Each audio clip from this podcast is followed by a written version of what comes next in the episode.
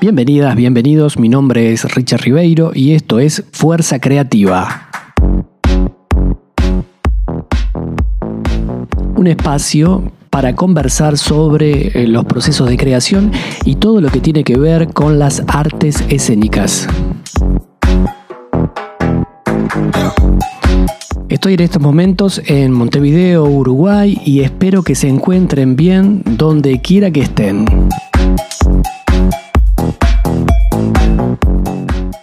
Pero en el capítulo 14 de Fuerza Creativa no estoy solo. Estaremos hablando con Roberto Suárez, que es actor, director, dramaturgo, una de las personas más influyentes en lo que tiene que ver con la técnica teatral.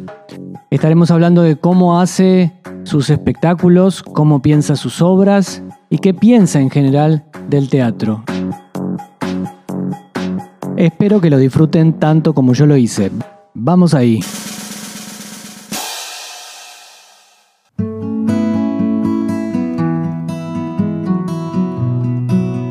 ¿Cómo te definís vos? ¿Qué sos? ¿Qué haces? Yo me defino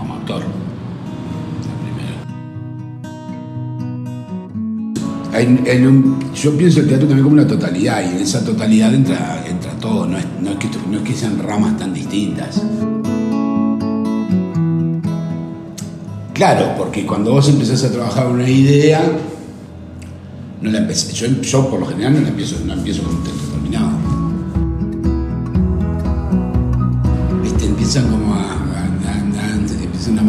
perseguirte ¿Hay alguna de, de- de las obras que te acordás que, que te pasó eso? en todas. En todas te pasa algo así. Bueno, Por ejemplo, en el bosque, para ser bienvenido a casa, nació en el bosque de Saya.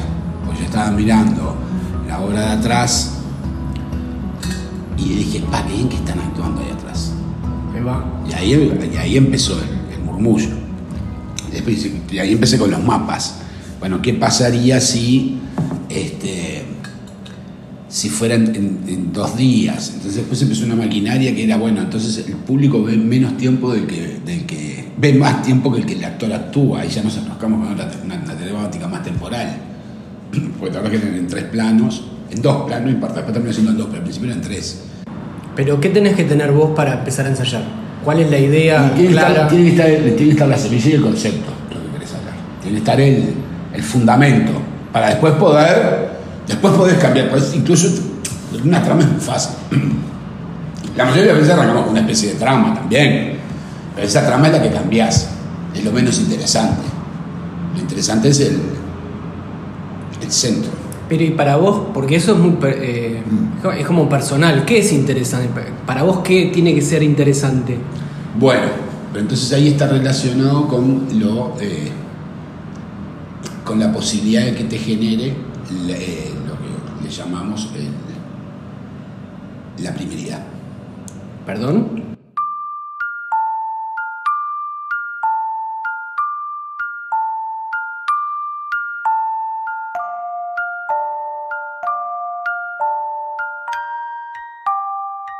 Primeridad, Primeridad. claro. Sí, sí. le llamamos. Explica. se- semióticamente tiene, tiene otro tiene otras, otras explicaciones. Pero imaginemos que existe la primeridad, la segundidad y la terceridad. En, la- en la terceridad vos entendés por eh, símbolos. Sí. Vos ves el cartel de para y parás.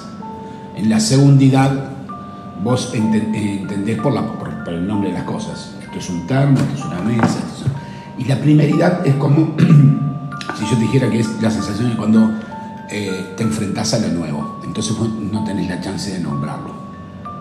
Ajá. Entonces la búsqueda de la primeridad es un engaño. Es decir, nosotros, si que después hablamos de eso, pero mí el teatro es una estafa, no es, de hecho no es cultura ni es arte. Es un juego más relacionado a la estafa emocional que, al- que a la cultura. De hecho no me gusta llamarlo cultura.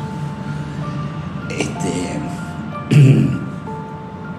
esa sensación de primeridad, de enfrentarte por primera vez a algo, que es mentira, es lo que, es lo que nosotros... Es nuestro, deber, es nuestro deber hacer que el público se sienta en esa situación. Vos decís que el que se enfrenta por primera vez a algo vendría a ser el público, pero en realidad el actor o el, el grupo creativo genera que pase eso, digamos. Sí, pues. pero además cuando yo te cuento la historia, vos como actor, tengo que generarte un mínimo de primeridad que vos digas, ah, qué bien, que, ah, no la había visto.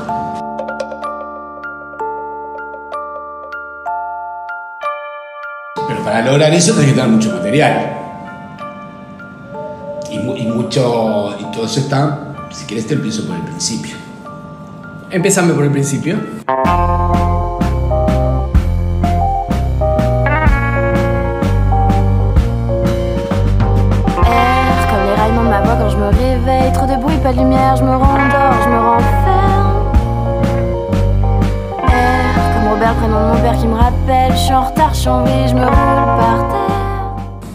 Este, porque entonces, mira, hay una historia de, de Harry Houdini, una historia no es, esto es un hecho, de Harry Houdini que era un escapista famoso, lo tenés.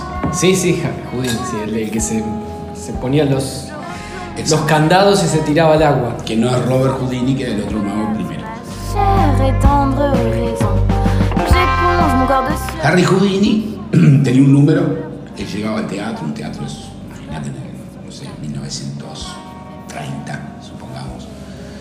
llegaba al teatro, este, el público estaba sentado y hacían entrar, pues, que era su número más espectacular, la eh, cámara de tortura china. Entonces era un acuario de uno por uno, de, de base, una piscina, digamos, uno por uno y luego para arriba de dos metros, ¿no? Entonces él lo que, lo que iba a hacer, él, iba a estar bajo el agua durante un tiempo X que era demasiado. Pero esto empezaba así. Ponían un cronómetro, reloj, el reloj se empezaba a mover. Y él le preguntaba, y él le decía al público que contuvieran la respiración, a todo el público. Entonces el público aguantaba unos 30 segundos, levantaba la mano y él le decía, muerto. A los 40 segundos otro levantaba la mano, muerto. A los 50, muerto. 60 segundos, muerto, muerto, muerto. Hay que máxima persona, lo máximo serían un minuto 20. Al minuto 20 estaba todo el público muerto.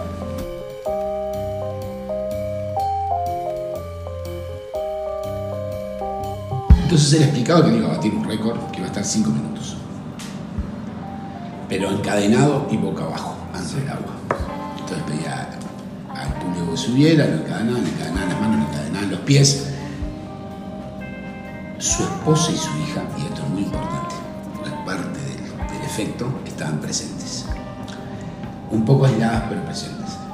Este, ellos, él explicaba que si pasaba algo había un señor en un costado, que era su secretario, que tenía un hacha, que cualquier cosa le iba a romper el acuario y le iba a sacar todos tranquilos, decía. Se despedían, lo encadenaban. El público se cercioraba que esos candados estuvieran bien cerrados. Se despedía muy emotivamente de su mujer y de su hija. Con una grúa lo levantaban boca abajo, Sí. lo metían dentro del acuario y le colocaban las cadenas.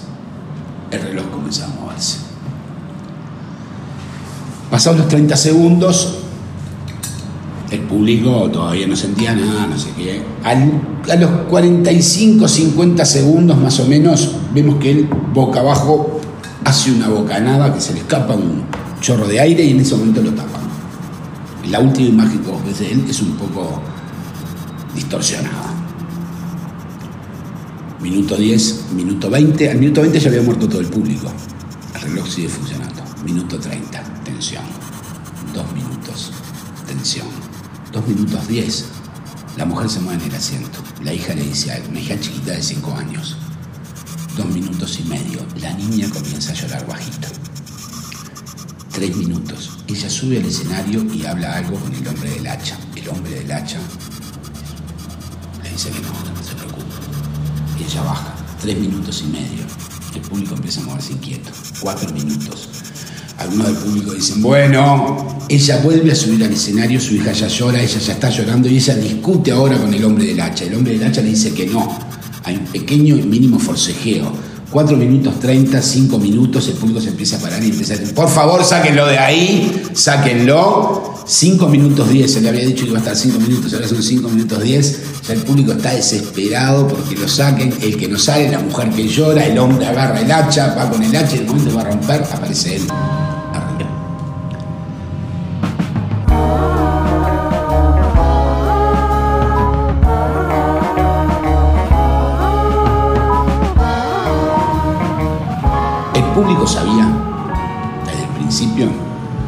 haber una falsificación, iba a haber un acto de magia, un acto de escapismo.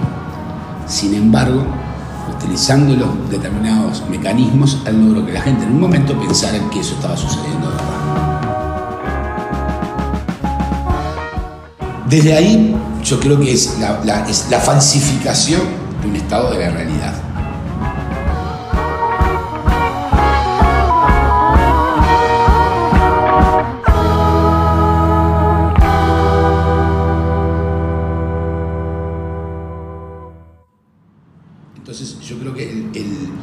Una de las bases, yo creo, una de las grandes bases del teatro está ahí, en cómo nosotros falsificamos, cómo nosotros sí, hipnotizamos al público para que el público esté, esté en una dimensión que no es esta, esté dentro de juego jugando y porque quiere. Es decir, nadie bajo ninguna circunstancia en ese acto pensó que le iba a morir. Sin embargo, ¿Por qué Entraron dentro del juego. Porque tal vez puede haber, podría morir, o sea, está en un límite que vos no sabés dónde está la teatralidad o la realidad del asunto. Cuando vos vas a ver un mago, cuando vos vas a ver una obra de teatro, cuando vos vas a ver una película, vos sabés que no. Sin embargo, se genera el efecto de la simpatía. Siento con. Sí. Cuando se genera el efecto de la simpatía, ah, entramos todos, ya no soy yo, ya no importo yo, que es el mismo efecto de la hipnosis. Es decir, yo dejo mi yo para estar con el yo en otro lado. Para vos el teatro tiene que ver con eso. Y más Digamos. cosas. No, ahí empecé por el principio presente porque para mí no es culto, para mí, porque yo hablo de falsificación. Porque no necesari- no es, no creo yo que esté relacionado a, ni a la moral ni a la política correcta del instante que está viviendo el mundo en ese, en ese momento, ni a la falsa polémica forzada para generar este, polémica de, de discurso, para generar este, mayor cantidad de espectadores. Creo que es un oficio en el que es un oficio sobre todo de las grandes trucas en el que si uno las conoce es más largo esto ahora te contemplé la primera No, está bien. el primer bloque pero es para desmistificar. Vos Es querés entrar toda- sacarle- pateando la puerta y diciendo el teatro es una estafa, digamos. Diciendo, sí no es una mentira. no hay es- nadie en el teatro que pueda creerse su personaje. Si hay un actor que cree se cree su personaje está mal cabeza no entendió el juego Mentira lo que dice, mentira lo que da, mentira lo que hace, mentira lo que va. La mentira, mentira la mentira, mentira la verdad, mentira lo que cuece bajo la oscuridad.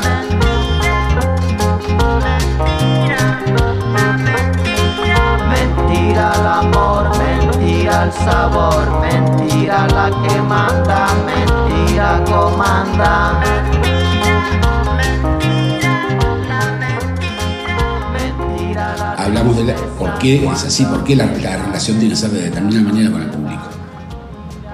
Porque si no ya entramos en... esto- todo está enlazado. Está bien, vos ahí me estás llevando hacia un lugar que tiene que ver con la dimensión del tipo de actor o qué es lo que, No. cuál es la técnica que tiene que tener el actor. no, no, no. No, es que no puede haber catarsis personal. Toda esta cosa que se habla de la, eh, los recursos emotivos, los personales, es todo eso que se que el actor tiene que creerse determinada cosa del personaje. Para mí están prohibidos. En tu teatro eso no pasa. No es mi teatro. Es el teatro que hacemos. Es una banda. En, en el teatro de vos y tus amigos, digamos. Sí. De, de tu cuadro, Sí. Pero te explico por qué. decime. Me, me serio. Dale.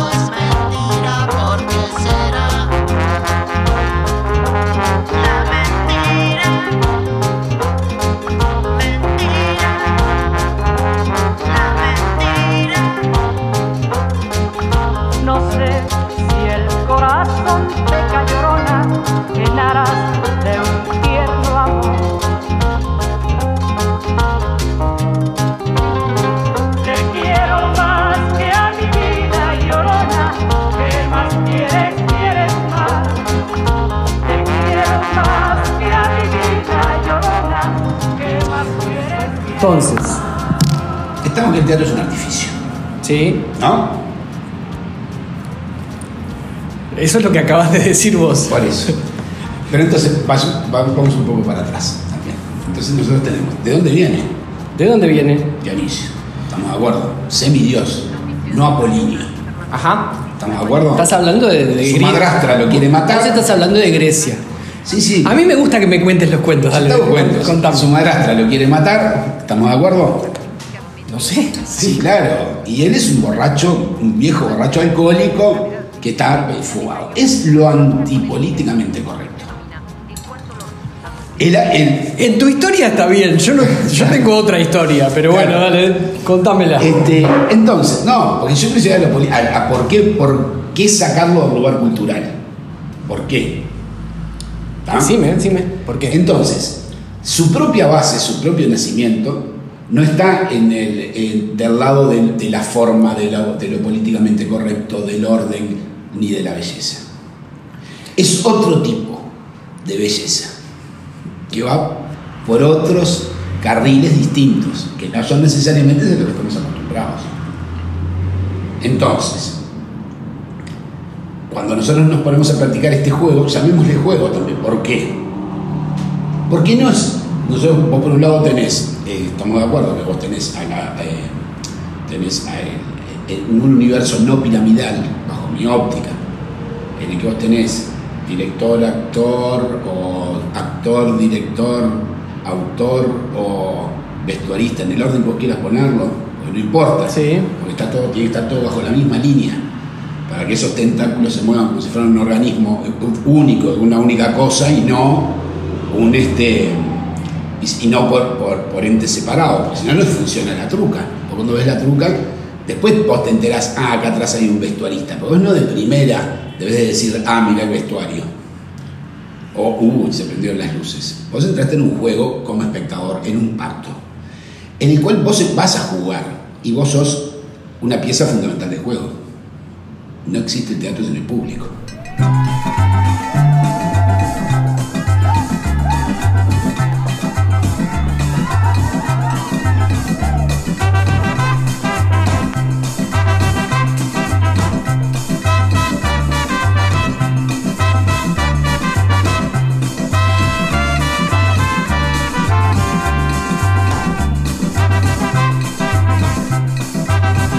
Entonces ahí entramos en otras zonas del teatro que tiene que ver con cuál es la relación, Eh, eh, eh, cuál es mi relación con el espectador, desde qué lugar.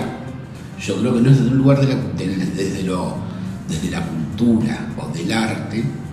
No, quiero, este, porque me encanta el arte y la cultura, pero quiero destruir un poco al teatro, al cual yo amo desde ahí, porque creo que a veces puede ser más linda esta cosa más barrosa, esta cosa más terrenal, como nuestro semidios que, que terminó en la tierra porque no tenía ese lugar en el Olimpo.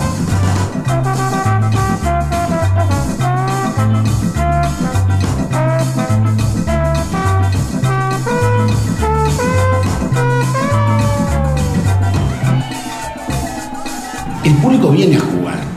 Sí. Si yo al público no le permito entrar en juego, el público va a observar ese- eso que vos estás haciendo como un expectante y no participando. Y el asunto es que el público participe, como el cuento de Houdini, que la gente empezó a decir, ¡eh, che, pará! Te estoy poniendo un extremo, no quiero que las Sí, sí. de la gente se pare. Una cuestión de expectante que es cuando vos entregás tu yo. Me entregué. Ah, lo lograste, me metí, no sé cuánto pasó. El tiempo ya no se mide, el tiempo deja de medirse por el reloj normal y se empieza a medir por sensaciones.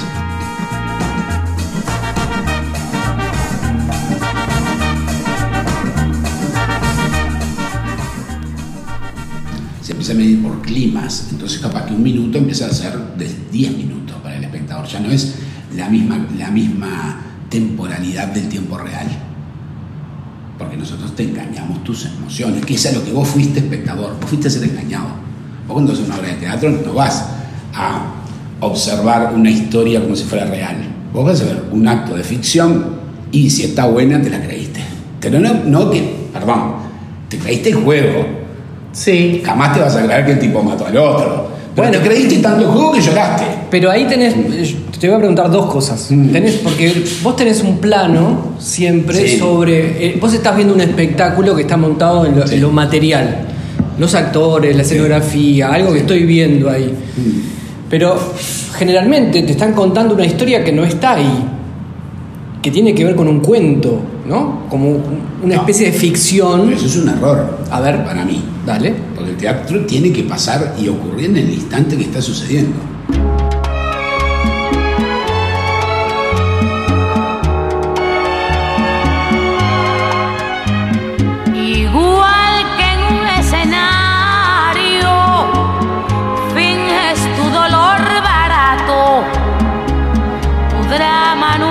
Necesario. Ya conozco ese teatro, mintiendo, que bien te queda el Si yo empiezo con un tiempo y espacio ficticio, ya te maté. El teatro ocurre aquí, ahora. Contigo adelante. Bueno, pero si vamos a ver Edipo, sabemos que Edipo no está ahí ahora. Debería estar. Si no está ahí. Edipo, no hay obra. Ese es, el- ese es un punto definitivo. Por eso es la diferencia entre el teatro y el cine. Por eso es más lindo el para y el cine es un arte. Pero para mí es más lindo el teatro. Mm. Teatro, lo tuyo es puro teatro. ¿Por qué? Porque el teatro está pasando acá. Claro, pero ¿cómo haces que pase acá algo que sabés que no pasa acá? Bueno, entonces entramos con distintas técnicas. Bien. Inducción, Ajá. Sugestión. En- en- vamos a poco. Empezamos por la inducción. ¿Qué es, qué es la inducción? Y hoy que me lloras de veras, recuerdo tu simulacro. Perdona que no te crea, me parece que es teatro. La inducción es cuando, eh, por eso muchas veces inconscientemente, o, o a veces no, lo hace porque se tenga la técnica, sino se hace porque es un establishment, una obra este, empieza eh, por, una, o por un enorme impacto, ¿entendés? Sí. En el que yo te aflojo el inconsciente. Porque te, hago- te, te saco de la- te saco del mundo del. ¿Por qué empezamos con un apagón? Te lo, te lo podría llevar un poco más para atrás. Sí. ¿Por qué se apagan las luces? ¿Por qué empezaste desde la oscuridad? ¿Por qué no podemos poner una- las letras No. en el del cine que dicen? El cine también empieza en la oscuridad. Es cierto. Pero es porque usa la luz, supongo yo. No, porque la oscuridad es lo primero que a vos te empieza a inducir. Te empieza a llevar hacia uno, un, un universo de, de sueños. Perdona que no te crea, lo tuyo es puro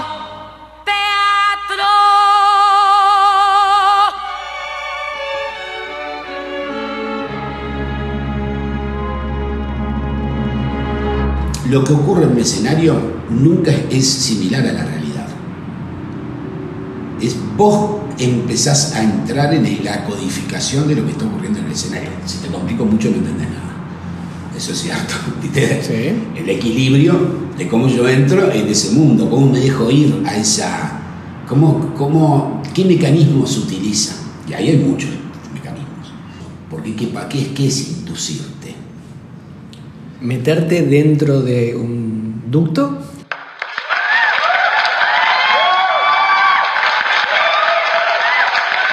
Bueno, sí. En- Entonces, muchas veces para ser, por ejemplo, vos para ser hipnotizado necesitas ser engañado antes. Que yo te coloque a vos en determinada situación, que vos empieces a creer algo que no necesariamente está ocurriendo, pero que sí puede ocurrir. Es decir, supongamos que todo, eh, un- una, película y una obra de teatro son actos de hipnosis absolutos, ¿no? Vos, vos sos hipnotizado. Eh, De hecho, vos en la vida estás tres, cuatro veces hipnotizado.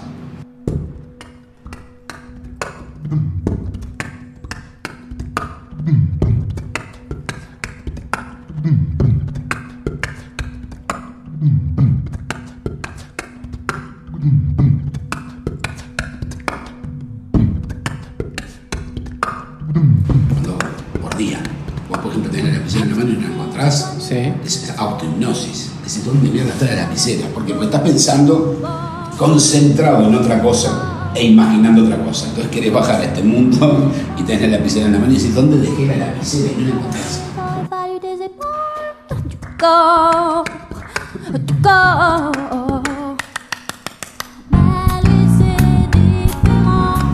¿Me llevas? Sí. Bien, en, en el escenario ocurre un poco lo mismo. Es, es un ejercicio para el público de concentración e imaginación. Una persona que está muy dispersa no va a disfrutar de la obra de teatro, está dispersa. Vos tenés que lograr que se, que se concentre para ser inducida.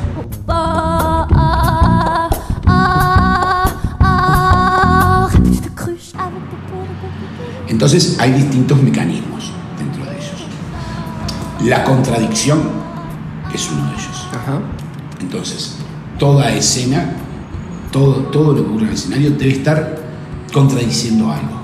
A veces es visual, entonces vos tenés una persona que está sentada y tenés otra que se está moviendo. No importa de lo que están hablando, pero el solo mecanismo de que tu inconsciente se pregunte por qué este no lo ayuda, ya está generando una contradicción, por lo tanto está generando un conflicto.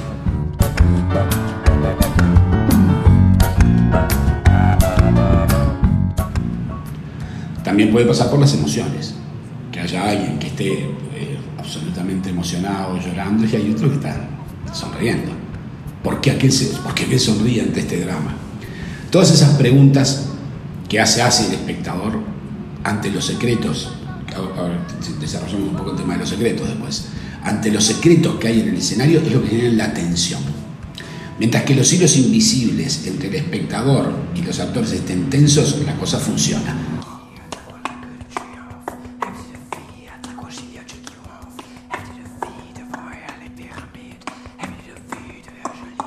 Vous, sa- vous savez faire le vent, s'il vous plaît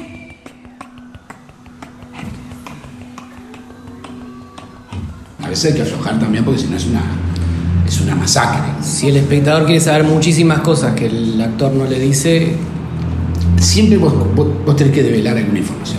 Voy a poner un ejemplo. Nosotros estamos hablando acá y vos no sabés que yo tengo aún en el sótano tengo un muerto.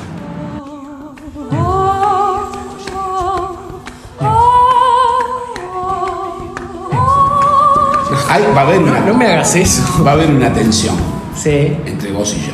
sí. en la charla. El público lo va a notar, no va a saber qué es. Cuando vos te vas en público, ve que yo tengo un cuerpo. Se terminó el secreto, tiene que empezar otro.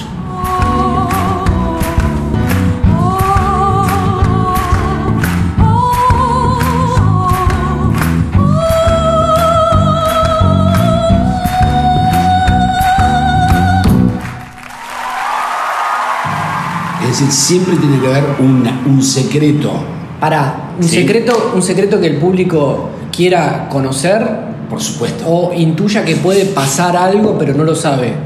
Claro, todos vos tenés distintos mecanismos. Incluso pueden haber. ¿Vos a eso le llamás secreto? ¿Puede Sí. ser intriga o...? No, sec- secretos que guardamos los actores con respecto al espectador. ¿Pero esos se develan o no se develan? Siempre tarde o temprano, vos, algunos no, pero la mayoría los tenés que ir develando porque es la trama en sí misma. Pasa a ser la trama. A medida que vos vas develando secretos, el espectador va diciendo, ¡ah! Yo, yo lo sabía. Pará, porque me interesa... Hay saber- actos de felicidad Me interesa también. hablar de trama. Sí. ¿Qué, ¿Qué es la trama y cómo la armás vos, la trama?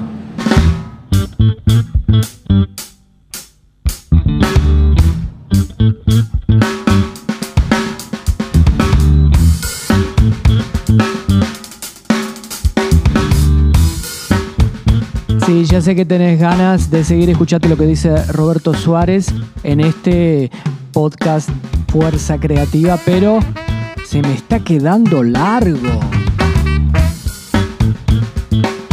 Entonces lo que pensé fue editarlo y hacer dos partes.